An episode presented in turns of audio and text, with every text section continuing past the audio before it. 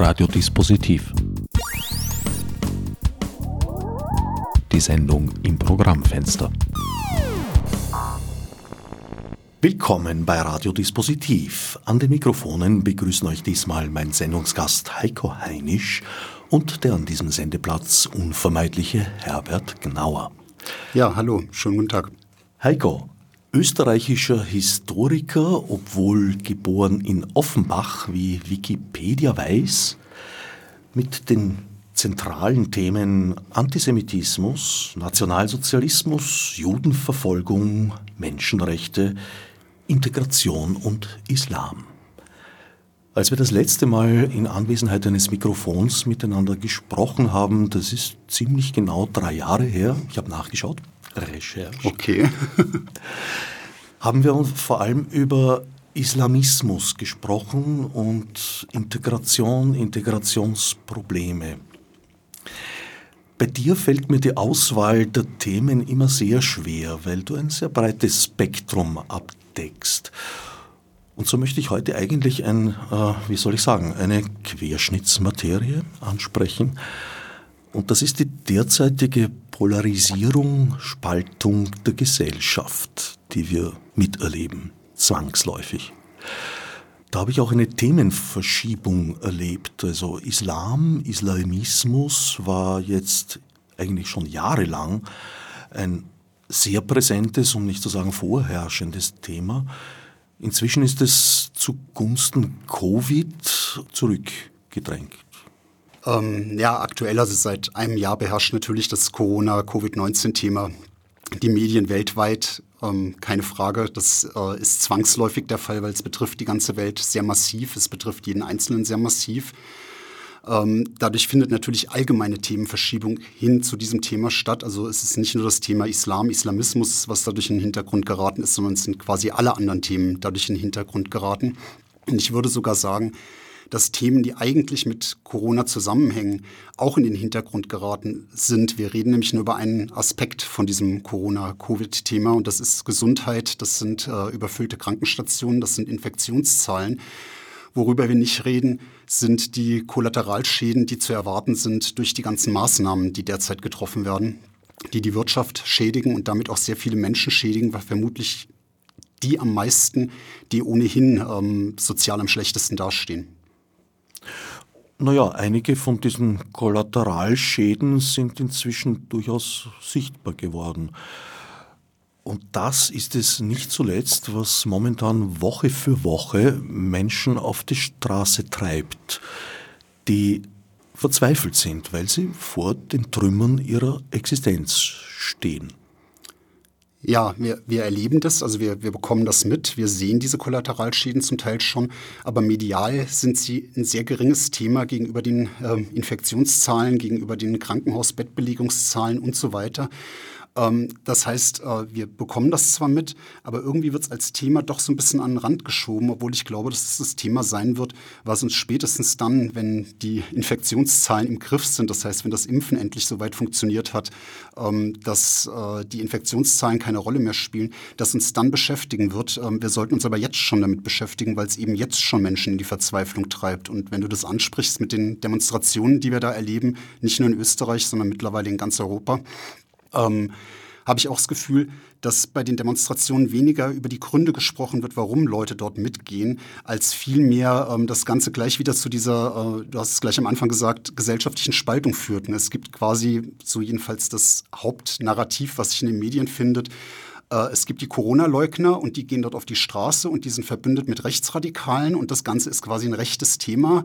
Und von daher ist es als Thema für den Rest der Gesellschaft scheinbar nicht interessant genug und nicht so interessant, dass es in Medien behandelt wird. Ich habe bisher wenig Artikel gelesen und auch wenig Sendungen gesehen, in denen tatsächlich versucht wurde zu verstehen, was diese Menschen auf die Straße treibt, weil ich bezweifle, dass das alles Rechtsradikale sind. Das würde ich auch bezweifeln. Auf der anderen Seite kann ich aber auch nicht sagen, dass die Demos als solche von Rechtsradikalen gekapert wurden. Sie werden ja zum Teil von Rechtsradikalen veranstaltet. Trotzdem gehen Menschen mit, denen offensichtlich ihr Protest wichtiger ist, als sich anzusehen, mit wem sie sich da gemein machen. Das hat für mich zwei Aspekte. Der eine Aspekt ist, dass ich glaube, dass viele Menschen anfangs zumindest gar nicht wussten, dass diese Demonstrationen zum Teil von Rechtsradikalen organisiert werden. Ähm, ich gehe davon aus, dass 99 Prozent der Demonstrationsteilnehmerinnen und Teilnehmer nicht wussten bis vor wenigen Monaten, wer Gottfried Küssel ist.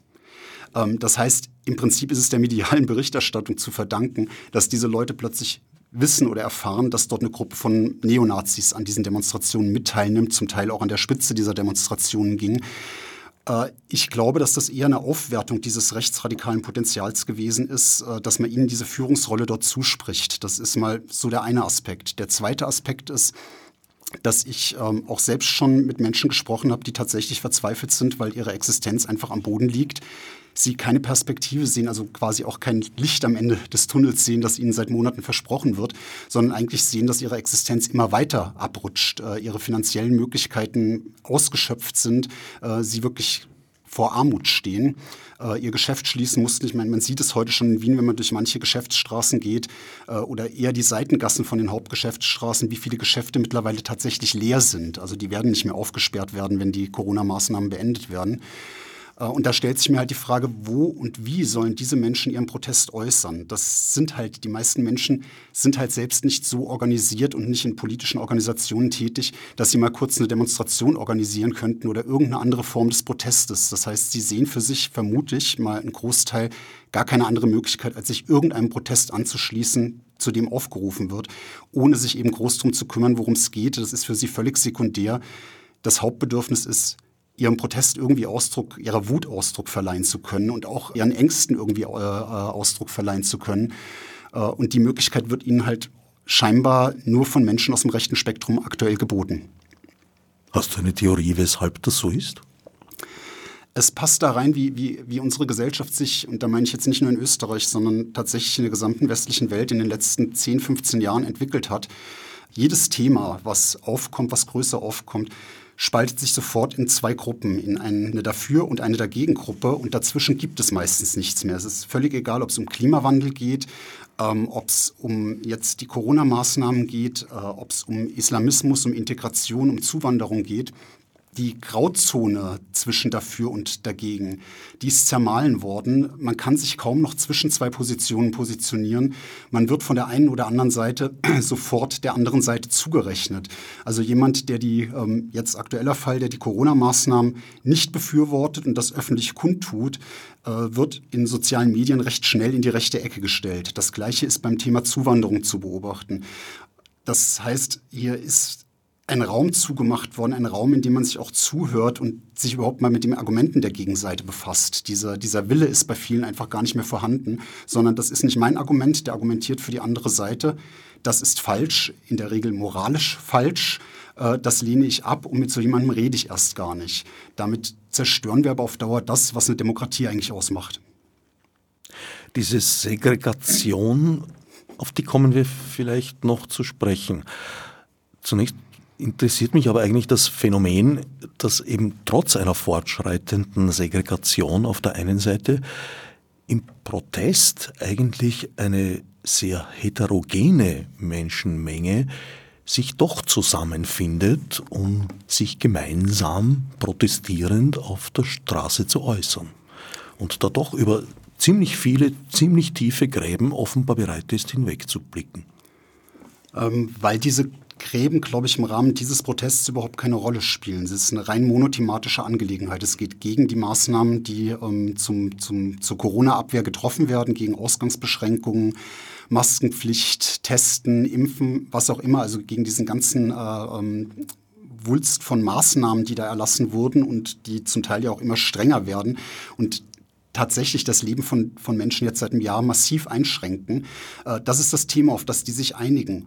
Ähm, die unterhalten sich auf diesen Demonstrationen vermutlich auch nicht, mehr, nicht groß über andere politische Themen. Sie sind auf der Straße, weil sie in diesem einen Punkt ähm, zumindest ähnliche Ideen, ähnliche Ansichten haben und denen Ausdruck verleihen. Ich weiß nicht, ich glaube, in, in, der Umweltbewegung der 80er Jahre war das zum Teil nicht großartig anders. Also wenn dagegen irgendein Bauprojekt protestiert wurde, äh, hier Hainburger Au, äh, ich weiß nicht, ob sich die Menschen, die dorthin gegangen sind, um zu protestieren, politisch eindeutig, eindeutig eine Richtung zuordnen lassen. Sie hatten ein gemeinsames Ziel, dieses Bauvorhaben zu verhindern. Äh, das hat sie dort zusammengebracht. Ob sie rechts oder links waren ansonsten äh, in ihrem Leben, in ihren politischen Einstellungen, ist in so einer Situation wenig von Belang. Und das sehe ich hier jetzt auch. In der Tat kann ich mich gut erinnern, dass die Grüne Partei, nachdem sie sich als solche formiert hatte, längere Zeit Probleme hatte, sich ihres rechten Randes zu entledigen. Genau, also das, äh, den gab es damals und es gibt auch heute durchaus äh, Rechte, die als Umweltschützer auftreten, äh, Umweltschützer sind, ähm, aber ansonsten von ihren sonstigen gesellschaftspolitischen Anschauungen her halt stramm rechts stehen. Das schließt sich eben nicht aus. Man muss kein Linker sein, um äh, für eine bessere Umwelt zu kämpfen äh, und sich für die Natur einzusetzen. Und genau das äh, meinte ich. Also das haben wir in den 80er Jahren eben bei dieser ganzen Umweltbewegung und auch selbst, wie du richtig sagst, auch bei der Grünen Partei intern erlebt, dass es da durchaus ein rechten bis zum Teil, also in Deutschland, äh, wo ich es mitbekommen habe, fast schon völkischen Flügel innerhalb dieser grünen Umweltbewegung gegeben hat. Nun gibt es auch eine relativ große Gruppe, denke ich doch, die durchaus zu Recht eine ganz anders geartete Kritik am Handeln der Regierung übt, nämlich an der Art und Weise, wie hier vorgegangen wird, die von Anfang an eigentlich den Vorwurf meines Erachtens nach zu Recht erhoben hat, dass wir hier eine Marketingabteilung am Werk sehen, weit mehr als eine Regierung. Und daher das meiste, was geschieht oder sehr vieles, was geschieht, eigentlich so nach PR-Aspekten beurteilt wird. Wo können diese Leute mit ihrer Kritik hingehen? Wo können Sie sie kanalisieren, außer auf Twitter? Da habe ich ehrlich gesagt auch keine Idee, wobei ich würde das, ich, ich würde sogar einen Schritt weiter gehen. Ich würde es gar nicht als PR bezeichnen. Wenn ich es als PR bezeichnen würde, würde ich davon ausgehen, es wird ein ganz konkretes Ziel verfolgt. Und ähm, für dieses Ziel werden konkrete Maßnahmen geplant, die dann ähm, auch durchgesetzt werden, um das Ziel zu erreichen. Ich habe nach mittlerweile über einem Jahr Corona-Pandemie nicht das Gefühl, dass es klare Zielvorstellungen gibt, die über ein Drücken von Infektionszahlen hinausgehen. Ich habe nach über einem Jahr Corona-Pandemie viel mehr das Gefühl, in einem, in einem ziemlichen Maßnahmenchaos zu leben. Und eine gute Freundin hat das schon vor einem knappen Jahr, ich glaube im Mai oder Juni vor einem Jahr gesagt. Äh, und diesen Satz, den, den sage ich mir seitdem immer wieder vor, weil er einfach immer noch zutreffend ist. Ich möchte endlich wieder als erwachsener Mensch behandelt werden. Kurz gesagt, es werden Maßnahmen erlassen, es wird aber nicht erklärt, wofür sie da sind. Wenn es eine klare Zielvorstellung gibt, was man erreichen will, und man dann Maßnahmen plant, um dieses Ziel zu erreichen, dann könnte man genau das auch den Menschen vermitteln und ich glaube, das würden viele dann auch verstehen. Wenn aber Maßnahmen erlassen werden, ohne dass die Zielvorstellung, äh, die damit verbunden ist, kommuniziert wird und wenn sich dann noch Maßnahmen untereinander widersprechen, äh, so nach dem Motto, ähm, Ausgangsbeschränkungen, nicht mehr als vier Leute auf engem Raum, ähm, aber Skilifte sind offen und da stehen irgendwie 15 Leute in der Gondel eng auf eng beieinander, dann passiert da etwas, was, was Menschen einfach nicht mehr erklärbar ist, wo man dann da sitzt und sich denkt, ne, was soll das alles überhaupt? Und wenn der Punkt erreicht ist, dass die Menschen nicht mehr verstehen, warum sie was machen sollen, dann werden sie es irgendwann auch nicht mehr machen. Äh, und in der Situation sind wir jetzt, glaube ich. Das heißt, ähm, alle Maßnahmen, die jetzt neu erlassen werden, werden, wenn ein Ziel überhaupt vorhanden ist, dieses Ziel mit Sicherheit verfehlen, weil sie den Menschen nicht kommuniziert werden und einfach nicht klar ist, warum man sich an sie halten soll. Und es wird eine immer größere Gruppe sein, die sich nicht dran hält. Damit jetzt den Kreis zu schließen, ich vermute, dass ein großer Teil der Menschen keinen offenen Protest machen wird. Die werden nicht auf diese Demonstrationen gehen, viele auch eben, weil das auch rechte Demonstrationen sind, äh, sich dem nicht anschließen. Sie werden quasi eine Art stillen, persönlichen, zivilen Ungehorsam leisten und werden sich halt einfach in ihrem privaten Umfeld nicht mehr an die Maßnahmen halten, was letztlich die Maßnahmen an sich ad absurdum führt. Aber um das zu ändern, müsste eine Regierung, und das betrifft auch nicht nur die österreichische, das ist im, im umliegenden Ausland, sieht das nicht viel anders aus, müsste die Regierung endlich dazu übergehen zu sagen, was wollen wir? Und eine Diskussion, eine offene Diskussion darüber starten, wie erreichen wir das? Und was für Maßnahmen sind dafür nötig? Wenn das kommuniziert wird, dann glaube ich, dass es funktionieren könnte. Aber so wie das seit einem Jahr gespielt wird, kann das einfach nicht funktionieren. Wir, wir leben in einer Demokratie und nicht in einer Diktatur. Ich sehe schon, dass Ziele verfolgt werden, allerdings äußerst kurzfristige und sehr oft auch nicht jetzt, sage ich mal, sachlich begründete, sondern einfach äh, naja, den Kopf aus der Schlinge ziehende. Das heißt eigentlich die eigene Verantwortung und teilweise auch Schuld anderen zuweisende. Äh, da denke ich vor allem auch an den Bundeskanzler, der am Anfang seiner Amtsperiode gemeint hat, das mit dem Anpatzen müsse jetzt ein Ende finden und sich dann aber zum Großmeister in dieser Disziplin selbst entwickelt hat, recht bald. Dass am Anfang der Pandemie Tohuwabohu stand, ist für mich extrem ärgerlich, aber verständlich. Ärgerlich deswegen, weil eigentlich eine Situation eingetreten ist, vor der Virologen gute drei Jahrzehnte lang gewarnt haben und schon lange klar war, es ist keine Frage eines ob oder ob nicht, sondern nur eine Frage des wann. Nun ist es eingetreten und Österreich war gewappnet mit einem Epidemiegesetz aus Kaiserszeiten, das irgendwann einmal in den 50er Jahren, glaube ich, äh, geringfügig novelliert wurde, aber im Großen und Ganzen für damalige Verhältnisse gar nicht blöd gestrickt war, aber mit heutigen äh, Gegebenheiten natürlich überhaupt nichts mehr zu tun hatte und äh, dementsprechend hilflos ist man auch dahingeschwommen. Gut, das lasse ich gelten für das erste halbe Jahr. Dann kam der entspannte Sommer, der entspanntere Sommer, der offensichtlich nicht genützt wurde. Ich hatte im Herbst den Eindruck, dass seitens der Entscheidungsträger und Entscheidungsträgerinnen nicht mit einer zweiten Welle gerechnet wurde, was mir wiederum erstaunt, weil wäre sie nicht eingetreten, dann hätten sich mir sehr, sehr viele Fragen über den ersten Lockdown zwangsläufig gestellt. Das sind jetzt auch wieder mehrere, mehrere Dinge, die man da ansprechen muss. Das erste ist natürlich klar, ähm, im März letzten Jahres äh, ist erstmal Chaos in den Regierungsstellen ausgebrochen.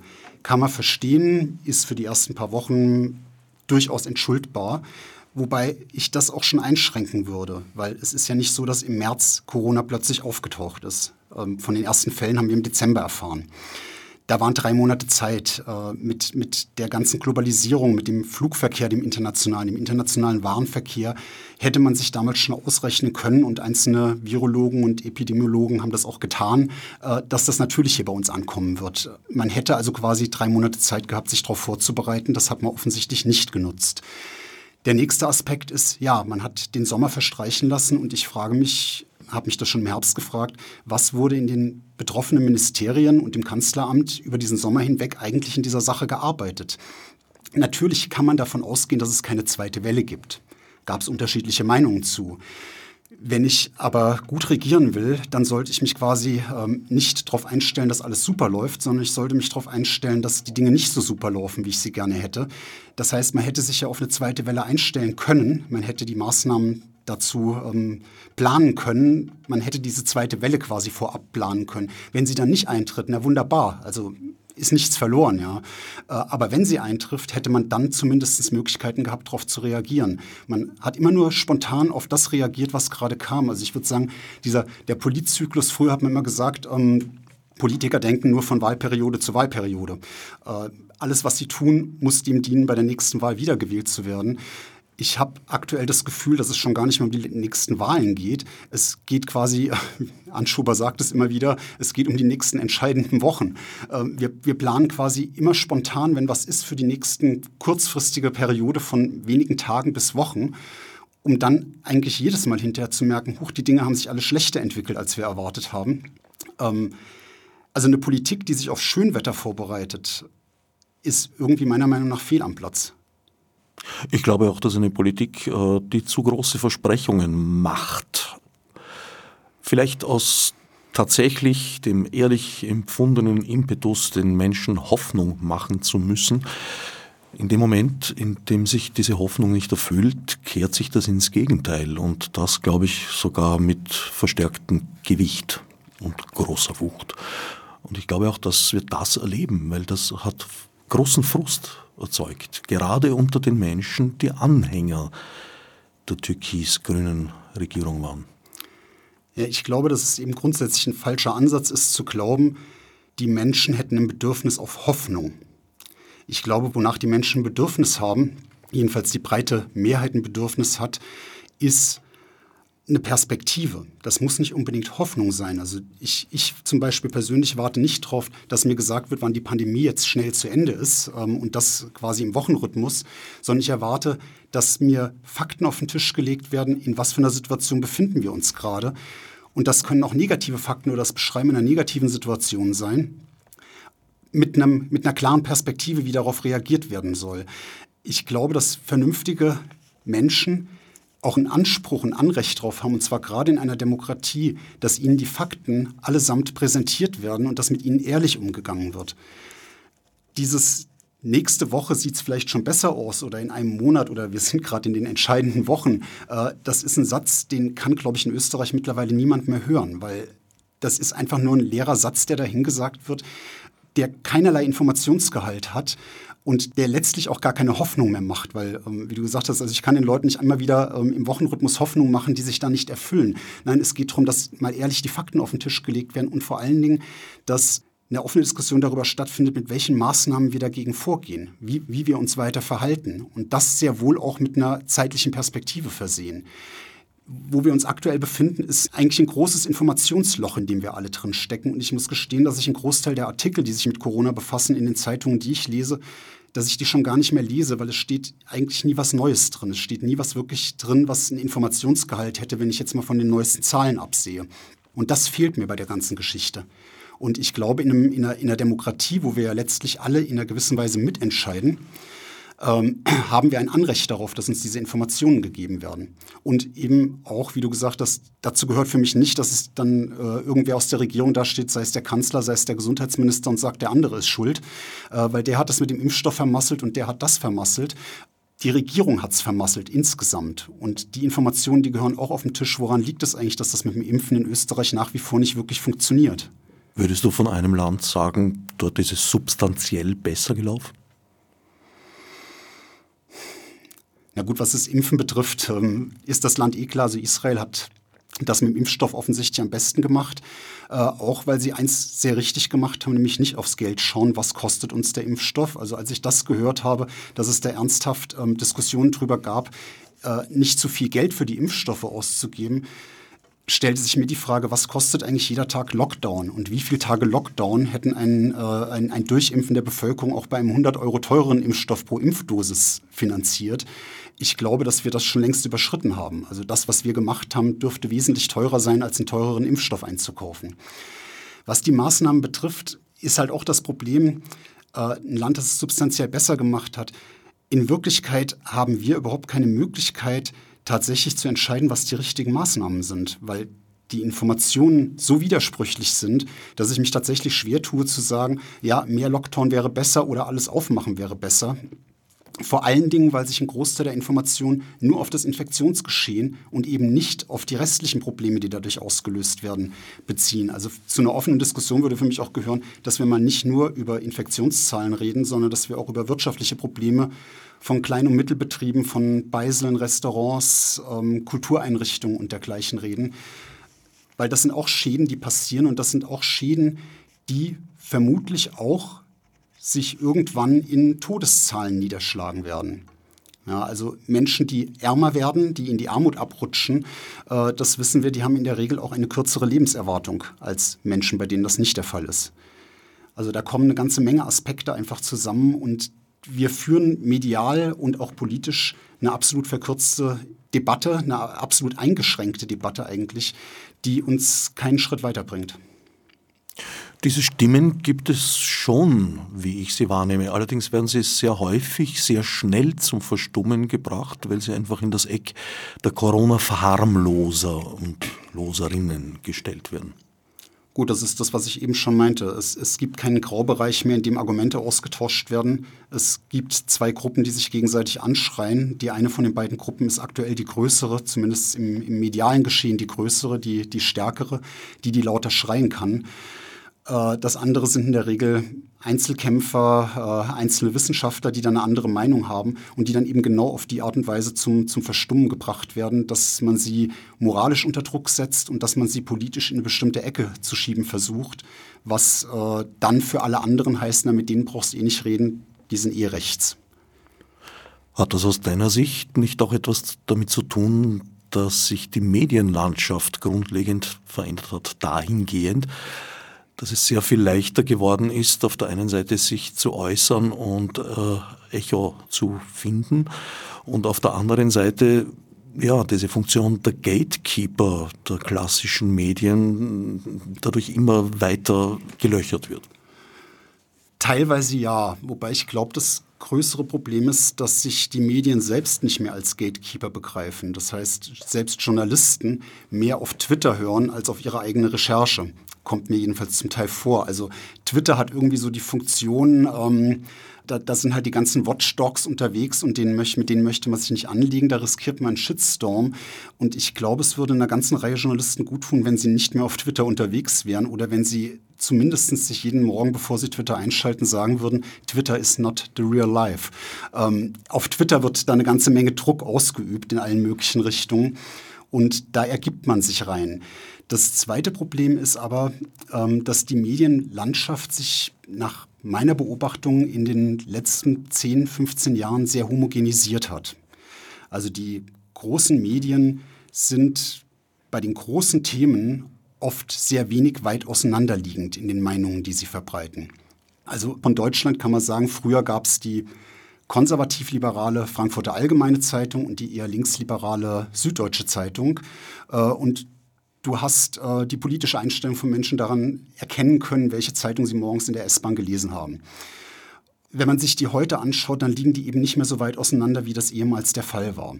Das Problem dabei ist aber, dass sich die Bevölkerung, die Leserschaft nicht unbedingt im gleichen Maße gewandelt hat. Das heißt, Menschen, die früher bestimmte Medien gelesen haben, weil sie dort ihre Meinung wiedergefunden haben, finden heute nur noch schwer Medien, in denen sie ihre Meinung wiederfinden, nämlich dann, wenn ihre Meinung vom Mainstream abweicht. Und diesen klaren Mainstream, den hat es vor 20, 30 Jahren schlicht und einfach noch nicht gegeben. Und das Problem dabei ist, ähm, dass es gleichzeitig natürlich Unmengen von neuen Medien äh, innerhalb des Internet gibt, äh, von Podcasts über YouTube-Kanäle, Telegram-Kanäle und was auch immer, auf die Menschen ausweichen, wenn sie dort ihre Meinung wiedergespiegelt finden. Das heißt, diese, diese Homogenisierung der Medienlandschaft führt dazu, dass bestimmte Teile der Gesellschaft ähm, sich aus diesem Diskurs ausklinken und sich auf anderen Kanälen informieren, in Anführungszeichen, äh, und auf anderen Kanälen ihre Debatten führen. Sie gehen quasi tatsächlich verloren. Und wenn es aber nicht mehr diese Plattformen gibt, um die sich ähm, eine Gesellschaft als Ganze gruppieren kann, auch in ihren Debatten, in denen sie sich wiederfindet, dann zerstören wir auch ein bisschen die Grundlage von dem, was eine Demokratie ausmacht, nämlich den gemeinsamen Raum, in dem wir uns über Themen äh, auseinandersetzen. Und dann passiert eben genau das, dass wir in der Öffentlichkeit diese zwei Gruppen letztlich haben, egal bei welchem Thema, die sich nur noch anschreien, ohne Argumente auszutauschen. Aber liegt es nicht auch ein bisschen jetzt an der mangelnden Fähigkeit vieler Mitbürger und Mitbürgerinnen, sich mit differenzierten Darstellungen überhaupt auseinanderzusetzen, sondern sehr stark den Wunsch einfach nach kurzen, prägnanten, einfachen Antworten haben? Ja, wobei ich glaube, dass dass dieses Bedürfnis bei einer großen Gruppe der Gesellschaft schon immer so gewesen ist, und zwar unabhängig von der politischen Einstellung. Ähm, nur war das früher nicht so einfach möglich. Äh, es gab eben früher diesen, diesen medialen Raum, eben diese Medien als Gatekeeper für das, was dann letztlich den öffentlichen Diskurs äh, bestimmt hat, was diesen öffentlichen Diskursraum dargestellt hat. Das ist verloren gegangen mit der Gefahr eben, dass einzelne Gruppen tatsächlich gar nichts mehr miteinander zu tun haben. Und was ich noch mehr erlebe, ist, dass eigentlich gerade im gebildeten Segment der Gesellschaft der Unwille zunimmt, sich mit anderen Meinungen, mit widerstreitenden Meinungen tatsächlich ernsthaft auseinanderzusetzen. Äh, und zwar geht das so weit, dass ich, wenn ich mit einer, äh, wenn Menschen mit einer gegenteiligen Meinung konfrontiert sind, dass sie nicht mehr gegen diese Meinung streiten, sondern dass sie anfangen, gegen die vertretenden, diese Meinung vertretenden Personen zu streiten. Äh, und quasi Menschen nicht mehr respektiert werden aus dem einfachen Grund, dass sie eine andere Meinung vertreten als man selbst. Das heißt, es scheint ein sehr großes Bedürfnis von einer, wie ich vermute, wachsenden Gruppe zu geben, widerstreitende Meinungen aus dem eigenen ähm, Gesichtsfeld zu verbannen, die überhaupt nicht mehr wahrnehmen zu wollen. einerseits, indem man auf Twitter quasi reihenweise Leute blockt, nur weil sie eine andere Meinung vertreten, ähm, sich quasi in seine Blasen einhüllt, wo man Bestätigung bekommt in der eigenen Meinung. Was aber bedeutet, dass letztlich auch die verschiedenen Richtungen ähm, argumentativ eigentlich immer schwächer werden, weil wenn man seine, seine Meinung nicht ähm, gegen eine gegenteilige Meinung argumentativ verteidigen muss, dann führt man für sich selbst eigentlich einen Zustand her, ähm, dass man eigentlich gar keine besonderen Argumente mehr braucht für die eigene Meinung. Und das sehen wir auch oft. Da geht es oft nicht um Meinungen, die argumentativ untermauert sind, sondern da geht es de facto um Glaubenssysteme, die gegeneinander ansprechen. Man glaubt dran oder man glaubt nicht dran. Deswegen ist auch jemand, der ähm, das Problem des Klimawandels anders äh, sieht, als das im Mainstream der Fall ist. Nicht, dass er leugnet, dass es einen Klimawandel gibt, sondern ähm, andere Lösungswege sieht oder ähm, die Gefährlichkeit an, auf einer anderen Ebene sieht. Weil äh, eben zum Beispiel das CO2 nicht der einzige Problemstoff ist. Zum Beispiel oder weil ein bestimmtes Problem natürlich auch die wachsende Bevölkerung auf der Welt ist. Das ist ein Thema, was beim Thema Klimawandel mehr oder weniger komplett ausgespart wird. Äh, wir haben jetzt, glaube ich, sieben Milliarden Menschen. Ich glaube, in 20 Jahren soll es dann knapp zehn Milliarden sein. Diese drei Milliarden mehr, die brauchen eine Wohnung, wo sie wohnen. Die brauchen Energie, äh, um zu kochen und äh, ihre Wohnung warm zu halten. Die brauchen eine Infrastruktur, um ihre Wohnung erreichen zu können. Äh, und überall, wo diese Sachen gebaut werden, kann halt kein Wald wachsen. Ähm, aber das Problem Bevölkerungswachstum wird komplett ausgeklammert aus mir unverständlichen Gründen. Aber das ist jetzt nur einer dieser Faktoren. Worauf ich hinaus wollte, ist, äh, diese Menschen mit der anderen Meinung, die werden dann Klimaleugner genannt, äh, was schon von der Wortschöpfung her ein ziemlich absurdes Wort ist ähm, das Klimaleugnen gut. Nein, es geht quasi darum, sie aus dem Diskurs auszuschließen indem man unterstellt, sie würden was leugnen, was real existiert, was man mit Fakten belegen kann. Äh, das Wort kommt aber eigentlich eher so aus dem religiösen Bereich. Ne? Also man, man leugnet das Glaubenssystem an das man eigentlich glauben sollte. Das Gleiche erleben wir jetzt bei, bei, bei Corona, weil viele dieser Menschen, die auf diese Demonstrationen gehen oder auch die ansonsten, die vielleicht nicht auf die Demonstrationen gehen, aber ein Problem mit den ähm, Regierungsmaßnahmen haben, die leugnen ja nicht unbedingt, dass es diese Krankheit gibt. Die leugnen nicht mal unbedingt, dass diese Krankheit gefährlich ist. Äh, ich habe schon viele Texte von Menschen gelesen, die die Gefährlichkeit in keinster Weise in Frage stellen und die auch der Meinung sind, wir müssen aufpassen, dass die Intensivstationen nicht überlaufen. Aber die trotzdem der Meinung sind, es wäre vielleicht gescheiter, mit anderen Maßnahmen dagegen anzugehen. Und auch die finden sich dann plötzlich, ähm, kriegen diesen Stempel aufgedrückt, Corona-Leugner in dem Fall. Ja. Ähm, hier, hier werden politische Debatten, die eigentlich argumentativ stattfinden sollten, werden auf die Ebene von Glaubenssystemen gehoben und es gibt Gläubige und es gibt Heretiker. Und so kann aber ein demokratischer Prozess nicht funktionieren. Es ist ein sehr fortgeschrittenes Stadium von dem, was Josef Haslinger in einem Essay Anfang der 80er Jahre namens Politik der Gefühle beschrieben hat.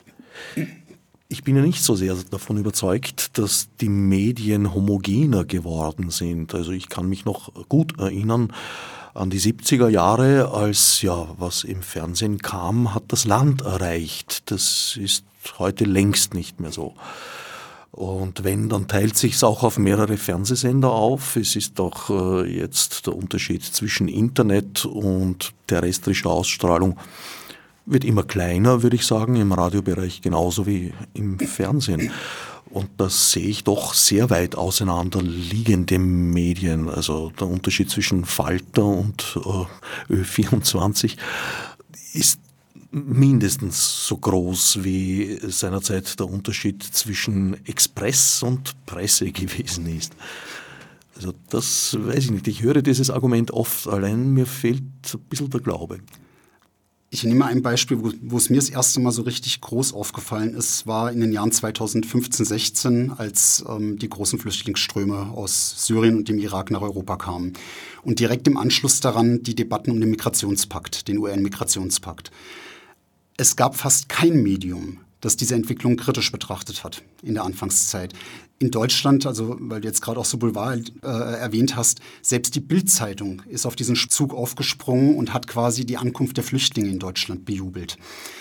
Wo haben sich da in der medialen Welt Menschen gefunden, die dem kritisch gegenüberstanden? Kaum noch. In der Parteienlandschaft genau das Gleiche. Von den Grünen über die Linken bis hin zu CDU, CSU herrschte eigentlich eine jetzt nicht ganz einheitliche Meinung, aber doch weitgehend einheitliche Meinung vor. Äh, und es war in Deutschland tatsächlich nur die AfD, die eine andere Meinung vertreten hat, die dann auch dementsprechend behandelt wurde als andere Meinung, was das Risiko barg für jeden, der sich öffentlich in einer anderen Richtung geäußert hat, äh, mit der AfD gleichgesetzt zu werden und als Rechter verschrien zu werden. Äh, und das habe ich mittlerweile bei mehreren, also immer wenn die großen Themen aufkommen, dauert es in der Regel nicht sehr lange, bis sich ein Mainstream herausbildet, der dann von mehr oder weniger der gesamten Medienlandschaft, also der der seriösen Medienlandschaft geteilt wird. Mit Ausnahmen natürlich. Also es gibt dann schon auch immer wieder mal einen Artikel für die andere Seite, aber so die Hauptlinie der, der meisten Medien bewegt sich dann plötzlich so langsam nach und nach in eine ähnliche Richtung zumindest. Und das halte ich für problematisch. Gut, die FPÖ hat das schon sehr schnell aufgegriffen und problematisiert. Hier war es die FPÖ, hat den gleichen Effekt wie in Deutschland mit der AfD. Ähm, man lief Gefahr, sobald man selbst eine andere Meinung äh, hatte als der Mainstream, in diese Ecke geschoben zu werden. Obwohl ich der Meinung war, dass es, was den UN-Migrationspakt zum Beispiel betrifft, sehr wohl auch linke Argumente gibt, nicht für diesen Pakt zu sein. Ja, offenbar sind die Linken nicht so gut im Geben von einfachen Antworten, aber ich weiß auch nicht, ob ich mir das wünschen würde. Ich würde mir ja eher so einen Schritt in Richtung mündiger Bürger und Bürgerinnenschaft wünschen, wodurch eben eine differenzierte Auseinandersetzung möglich wäre. Dafür plädiere ich auch, und das habe ich auch mit einigen, was ich jetzt hier schon gesagt habe, gemeint. Nur zu mündiger Bürger sein können oder mündige Bürgerin sein können, gehört natürlich dazu, dass mir auch die Möglichkeit geboten wird, die Informationen einzuholen, und zwar auf einfachem Weg die Informationen einzuholen, um mir eine mündige Meinung zu einem Thema bilden zu können. Äh, und da sehe ich im Augenblick, also gerade wenn wir jetzt wieder auf die Corona-Pandemie zurückkommen, ähm, größere Probleme. Es ist nicht sehr einfach, sich tatsächlich eine Meinung zu diesem Thema zu bilden, weil die Informationslage mehr als verschwommen ist. Und ich habe auch nicht den Eindruck, dass da äh, von Seiten der Entscheidungsträger und Trägerinnen ein Wunsch besteht, das zu ändern. Ich sehe den Doyen der österreichischen Statistik, Erich Neuwirth, in Eigeninitiative dafür sorgen, dass es doch ein Datenmaterial gibt, das konsistent ist. Natürlich sind auch hier jetzt Fehler nicht auszuschließen. Schon allein deswegen, weil das in keiner Weise unterstützt wird. Eigentlich wäre es ja eine Aufgabe, die der Statistik Austria zukäme, aber aus irgendwelchen Gründen hat die nie einen Auftrag dafür erhalten und die Menschen, die das unterstützen bei der Statistik Austria, tun das in ihrer Freizeit. Also hier sorgt eine sehr kleine Menschengruppe in Privatinitiative dafür, dass eine Arbeit getan wird, die eigentlich die Grundlage jeglicher politischen Entscheidung in dem Zusammenhang sein sollte und wird dafür damit bedankt, dass sie zum Beispiel grundsätzlich nicht informiert werden, wenn am Datenlayout sich etwas ändert. Merkt das Erich Neuwert daran, dass beim nächsten Import dann ihm alles um die Ohren fliegt und er einen halben Tag oder länger damit verbringt, das wieder zu flicken und Äpfel und Birnen auseinander zu klauben und nicht zu den Kokosnüssen zu legen. Es, es gibt da zwei Möglichkeiten, die ich beide für ähnlich gefährlich halte. Die eine Möglichkeit ist die, die Politik selbst verfügt gar nicht über die Fakten, jedenfalls nicht in ausreichendem Umfang. Dann stellt sich allerdings die Frage, auf welcher Grundlage werden eigentlich die Entscheidungen getroffen. Oder die Politik ist nicht daran interessiert, dass wir diese Informationen bekommen, um uns nicht zu verunsichern, aus welchem Grund auch immer, das birgt allerdings die Gefahr, dass eben alternative Fakten, wie es so schön heißt heute, ähm, gestreut werden können. Und zwar umso leichter, umso weniger konsistente Fakten von den entscheidenden Stellen kommen. Also ich verstehe es ehrlich gesagt nicht. Äh, und ich halte diese beiden Möglichkeiten, die ich da sehe, eben für genauso bedenklich und vor allen Dingen in ihren Auswirkungen für genauso gefährlich. Wir haben jetzt gesprochen über die Polarisierung die weiter fortschreitet in allen Themen eigentlich. Siehst du eine Perspektive, daraus wieder herauszukommen? Aktuell kaum. Also aktuell habe ich das Gefühl sogar, dass dieses, diese, dieser Aufregungsmodus, in dem sich da ein Großteil äh, befindet, noch zunimmt. Also dass jedes neue Thema noch aufgeregter diskutiert wird als das schon vorherige und auch noch gehässiger diskutiert wird, weil das kommt ja auch noch dazu. Es ist ja nicht, es ist eben nicht nur so, dass die vermeintlich falsche Meinung verdammt wird, sondern dass die Anhänger der falschen Meinung verdammt werden. Und das zum Teil äh, in einer Art und Weise, die die ich auch für äußerst gefährlich halte, weil die bis hin zur Entmenschlichung geht. Ja, das, das sind Feinde. Das sind ähm, bei, bei Corona schon ganz am Anfang ähm, die, die, diese Geschichte. Menschen, die sich so und so verhalten, sind Gefährder. Ähm, wie, wie, geht man mit Gefährdern um? Ja? Also da werden Begrifflichkeiten verwendet für politische Gegner, die sich eben nicht mehr auf der politischen Ebene befinden, sondern die sich auf dieser emotionalen Ebene befinden, emotional aufgeladen werden und die potenziell auch gewalttätig sind. Weil wenn ich den anderen dermaßen verdamme, nur weil er eine andere Meinung hat, dann ist für den einen oder anderen womöglich der Schritt zur Gewalt kein allzu großer mehr. Ein Punkt in dieser Entwicklung, ein immer stärker werdender Punkt in dieser Entwicklung, ist die Segregation. Wer darf wozu noch etwas sagen? Das ist bei Corona am wenigsten spürbar, weil das halt auch ein Thema ist, das alle betrifft. Kann man schwer jemanden absprechen, sich dazu zu äußern. Bei anderen Themen ist es ganz, ganz stark. Also wir gehen eigentlich zu auf eine Gesellschaft, und zwar, wie ich den Eindruck habe, jetzt nicht nur in Österreich, sondern global eigentlich, oder sagen wir mal aus äh, meinen westeuropäisch geprägten Blickwinkel. Wir gehen zu auf eine Gesellschaft, in der gerade Randgruppen dadurch noch weiter sich selbst marginalisieren, dass sie Wert darauf legen, dass jetzt jeder und jede eigentlich nur noch über Dinge und Themen sich äußern darf, die die eigene Gruppe betreffen.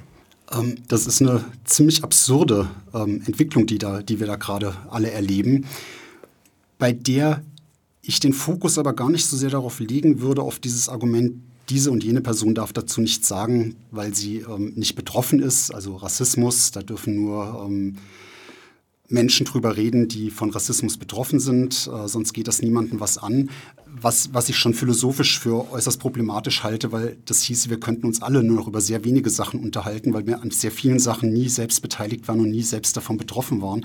Für mich als Historiker stellt sich dann die Frage, na, darf ich mich mit manchen historischen Themen überhaupt beschäftigen, weil ich habe ja nicht in der Zeit gelebt.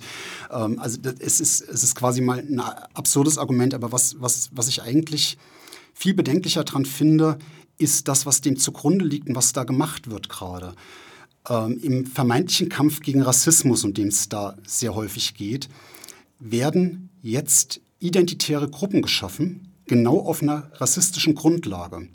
Äh, Menschen werden eingeteilt wieder, also in Deutschland gab es jetzt aus grünen Kreisen heraus die Forderung, Menschen nach ihrer Ethnie zu erfassen.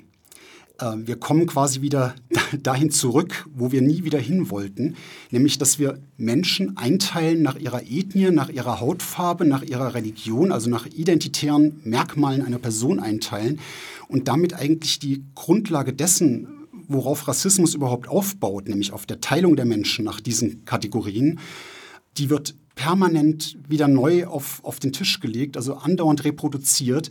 Und mir ist nicht klar, was für ein Ziel damit verfolgt wird. Weil wenn es beim Kampf gegen Rassismus um eine Sache geht, dann muss es doch meiner Meinung nach zumindest darum gehen, dass diese Kategorien irgendwann keine Rolle mehr spielen.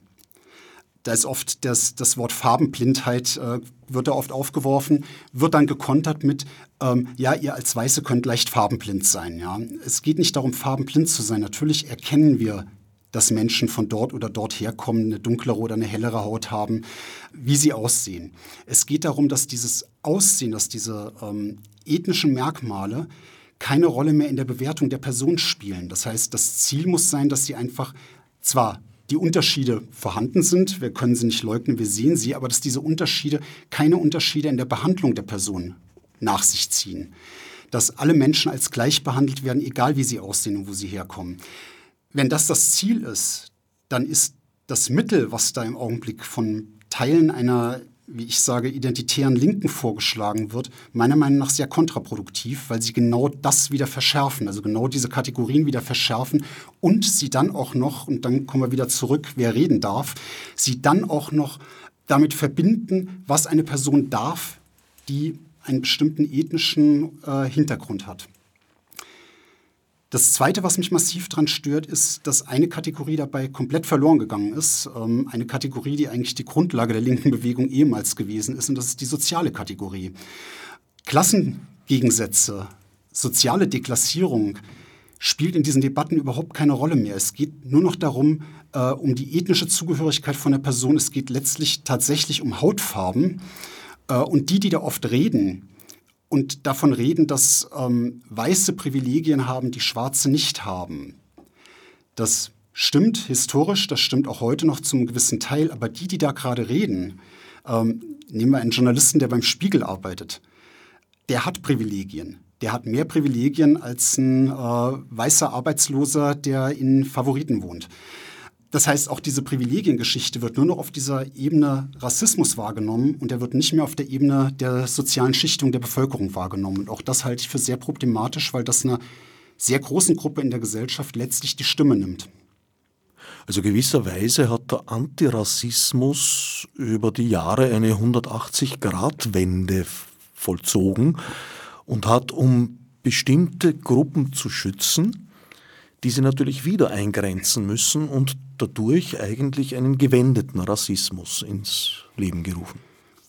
Ich weiß nicht, ob ich vom gewendeten Rassismus sprechen würde. Ähm, natürlich, in dem Moment, wo wir eine Gesellschaft haben und es eine relativ homogene Gesellschaft haben, wie wir sie in den 50er, 60er Jahren noch hatten, und jetzt kommt es zur Zuwanderung. Jetzt kommen äh, Menschen aus anderen Weltregionen zu uns ins Land die werden als Gruppe erstmal marginalisiert und die werden Rassismuserfahrungen machen innerhalb der Gesellschaft.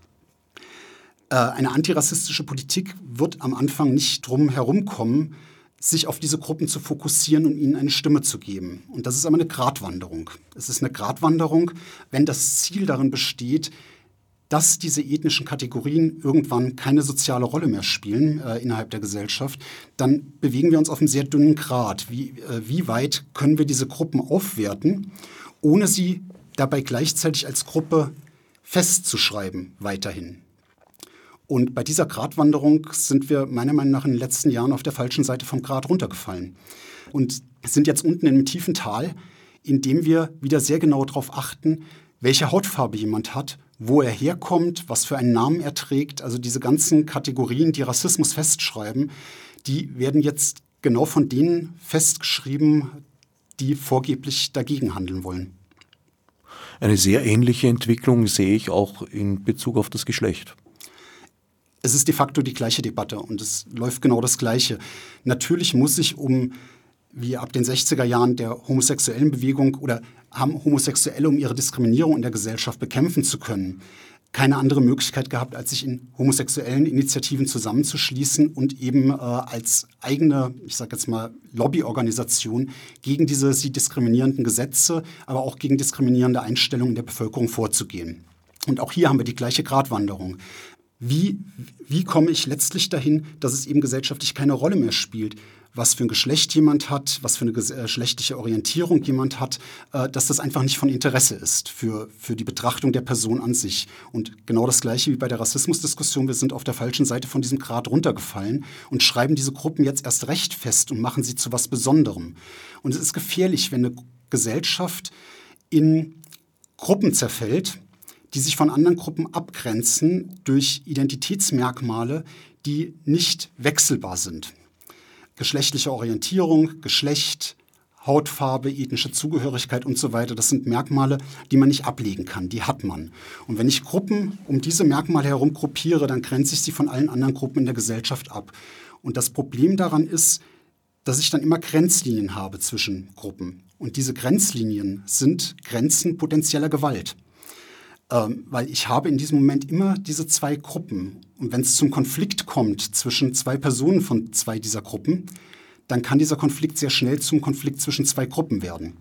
Äh, ein Beispiel dafür ist vielleicht in, äh, in, in den USA, in New York, Brooklyn ist heute immer noch ein ethnischer Flickenteppich. Es gibt eine Buslinie, die quer durch Brooklyn fährt und das ist irgendwie sehr interessant, da mitzufahren. Da ist man irgendwann plötzlich im Bus unter lauter orthodoxen Juden. Ähm, die verschwinden dann so nach und nach aus diesem Bus. Ähm, stattdessen füllt sich der Bus nach und nach mit Puerto Ricanern. Die verschwinden dann nach und nach. Dann sind plötzlich Schwarze in dem Bus drin, dann Italiener. Äh, man, kriegt, man macht quasi eine Weltreise durch Brooklyn. Und äh, es sind oft wirklich sehr voneinander segregierte Wohngebiete, in denen die leben. Und es gibt dann oft genau eine Straße, wo auf der einen Seite hast du dann irgendwie eine mehrheitlich schwarze Bevölkerung, auf der anderen Seite hast du eine mehrheitlich ähm, jüdisch-orthodoxe Bevölkerung. Äh, und es kam in den 80er Jahren in Brooklyn öfter zu sogenannten Rassenunruhen, die sich einfach daran entzündet haben, dass ein Mitglied von der einen Straßenseite ein Kind von einem Mitglied der anderen Straßenseite überfahren hat. Ähm, ein ganz einfacher Verkehrsunfall, der dann in einem Großkonflikt zwischen diesen beiden Bevölkerungsgruppen ausartet. Also ich kann letztlich nur davor warnen, eine Gesellschaft nach und nach in Gruppen zu segmentieren, weil die gesellschaftliche Einheit geht damit verloren und damit geht aber auch der Friedensaspekt innerhalb der Gesellschaft verloren. Wenn das, was zusammenhält, nicht mehr da ist, dann habe ich nur noch Gruppen, die gegeneinander stehen. Und das ist, würde ich sagen, eben immer zumindest potenziell mit Gewalt aufgeladen. Dabei hatte ich bis vor einigen Jahren eigentlich den Eindruck, dass das Konzept der Inklusion im Kommen sei. War ich dazu blauäugig? Ich glaube ja, weil diese Entwicklung zeichnet sich schon seit etlichen Jahren ab. Dieses immer massiver auf diesen identitären Kategorien zu beharren. Also ich beobachte das jetzt eigentlich schon seit sehr vielen Jahren. Ich würde sagen mindestens seit zehn, wenn nicht noch länger. Und es ist mir von Anfang an nicht eingeleuchtet, was damit gemeint sein soll oder wohin das führen soll. Und ich frage mich, ob die, die das so massiv betreiben, eigentlich selbst eine Vorstellung davon haben, wohin, wohin das führen soll letztendlich. Siehst du eine Perspektive, wie sich alles wieder zum Guten ändern, entwickeln könnte? Mal abgesehen davon, dass die nächsten Wochen entscheidend sein werden. ähm, naja, wenn man, sich, wenn man sich die Debatten anguckt, dann sind diese Gruppen, die auf diesen identitären Kategorien bestehen, meiner Meinung nach relativ klein. Sie sind laut, sie haben eine gewisse mediale Macht hinter sich. Sie sind auch auf manchen Universitäten recht stark. Aber innerhalb der gesamten Gesellschaft, glaube ich, sind sie nicht besonders stark. Das Problem ist nur, dass bislang wenige Leute dem Widerstand entgegensetzen und versuchen quasi diese Debatte von der anderen Seite zu führen und auch mit guten Argumenten dagegen argumentieren, was da gerade passiert. Die breite Masse verhält sich in der Regel neutral, wenn vor allem, also je, je massiver solche Debatten werden, je feindseliger die werden, umso mehr zieht sich die Masse aus solchen Debatten zurück, weil es gefährlich ist, sich an diesen Debatten zu beteiligen. Gefährlich, weil man medial geoutet wird, weil man einen Shitstorm auf, auf Facebook oder Twitter bekommt, weil man einfach in die Öffentlichkeit gezerrt wird mit der eigenen Meinung. Das liegt vielen nicht.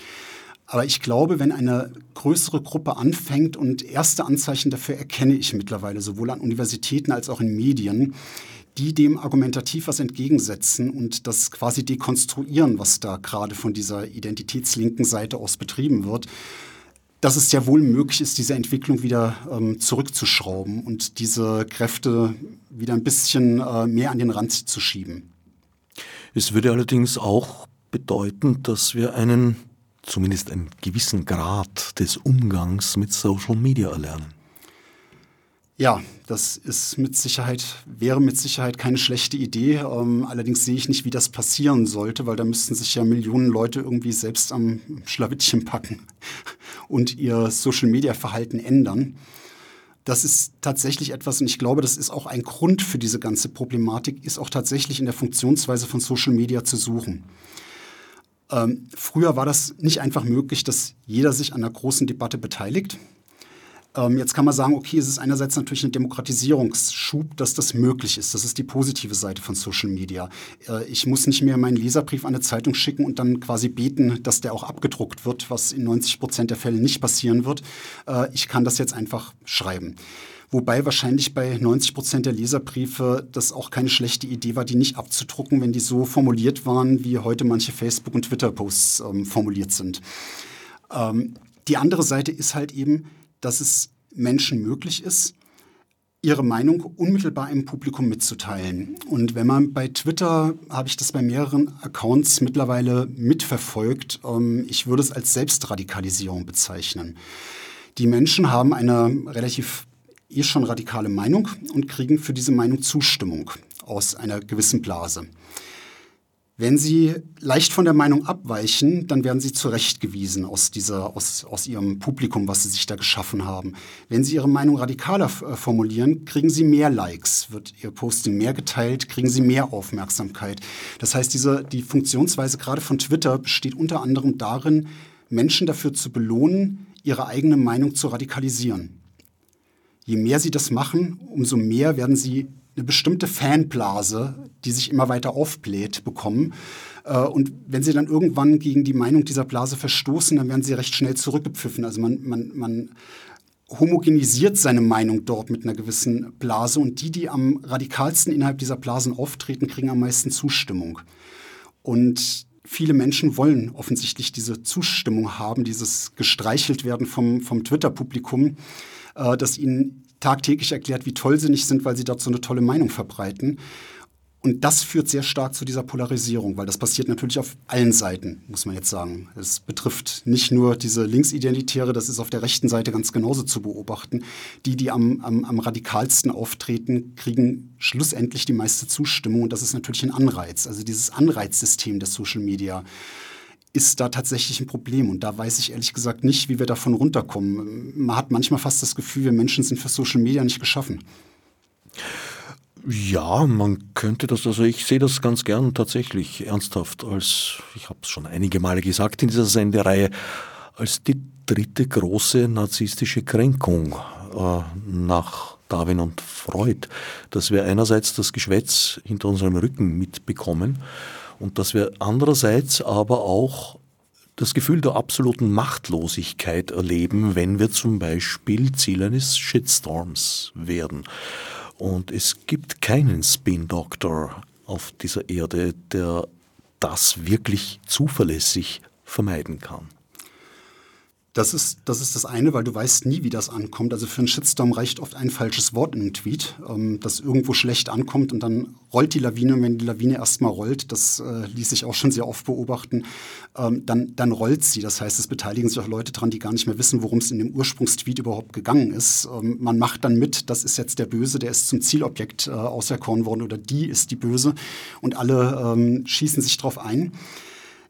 Die Machtlosigkeit ist aber nur die eine Seite. Die andere Seite ähm, ist natürlich dieses, dieses Gefühl fast schon von einer Omnipotenz, wenn man, wenn man sich in diesen Social Media bewegt und eine bestimmte Zahl von Followern erreicht hat, dass man glaubt, man kann jetzt quasi alles über Twitter erreichen. Das ist das, was ich eben meinte. Leute, das ist nicht das wahre Leben.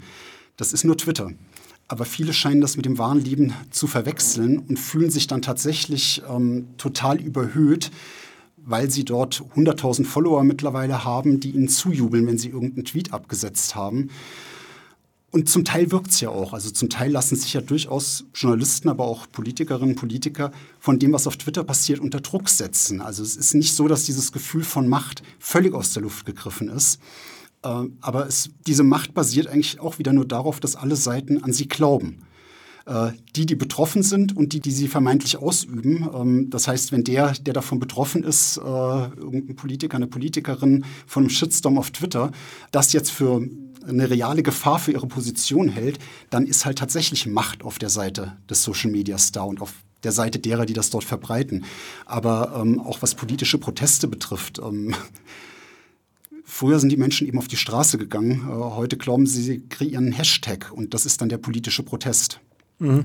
Es gehen doch auch noch einige auf die Straße. Ich wollte es jetzt ein bisschen polemisch überspitzen. Darunter auch einige, die vor nicht allzu langer Zeit eigentlich dafür gewesen sind, Demonstrationen weit, weit an den Stadtrand, an die äußersten Ränder der Industriegebiete zu verlegen, weil sie ja geschäftsschädigend sind. Na gut, das ist in der Politik aber üblich. Was kümmert mich mein Geschwätz von gestern? Ja, wie ließe sich dem wahren Leben die angemessene Geltung in der Wahrnehmung verleihen? Indem man sich weniger oft auf Social Media bewegt und sich mehr mit realen Menschen unterhält. Also mehr Straßenbahn fahren? Es ist im Augenblick eine Herausforderung, das sehe ich ein. Ich wollte jetzt gerade vorschlagen, mehr mal abends irgendwie auf ein Bier in, in eine Bar zu gehen. Mhm. Ähm, Schwierig. Ja, es ist schwierig, aber letztlich, also wir, wir werden nicht im ewigen Lockdown leben, hoffe ich jedenfalls. Äh, und wenn der vorbei ist, also ganz prinzipiell, mache ich auch selbst die Erfahrung, dass Menschen, die einem ähm, auf Social Media sehr merkwürdig vorkommen, als reale Personen vielleicht gar nicht so merkwürdig sind. Also es ist, es, es macht offensichtlich auch was mit den Menschen, da hinter ihrem Bildschirm zu sitzen oder vor ihrem Smartphone und mit dem Daumen ähm, mal schnell irgendwas da reinzutippen, was sie in der gleichen Form im direkten Gespräch face-to-face -face so nie sagen würden. Auch das finde ich irgendwie eigentlich erstaunlich und auch merkwürdig. Es sieht so aus, als äh, wäre es an der Zeit, einige Sprossen auf der Leiter der Evolution zu nehmen.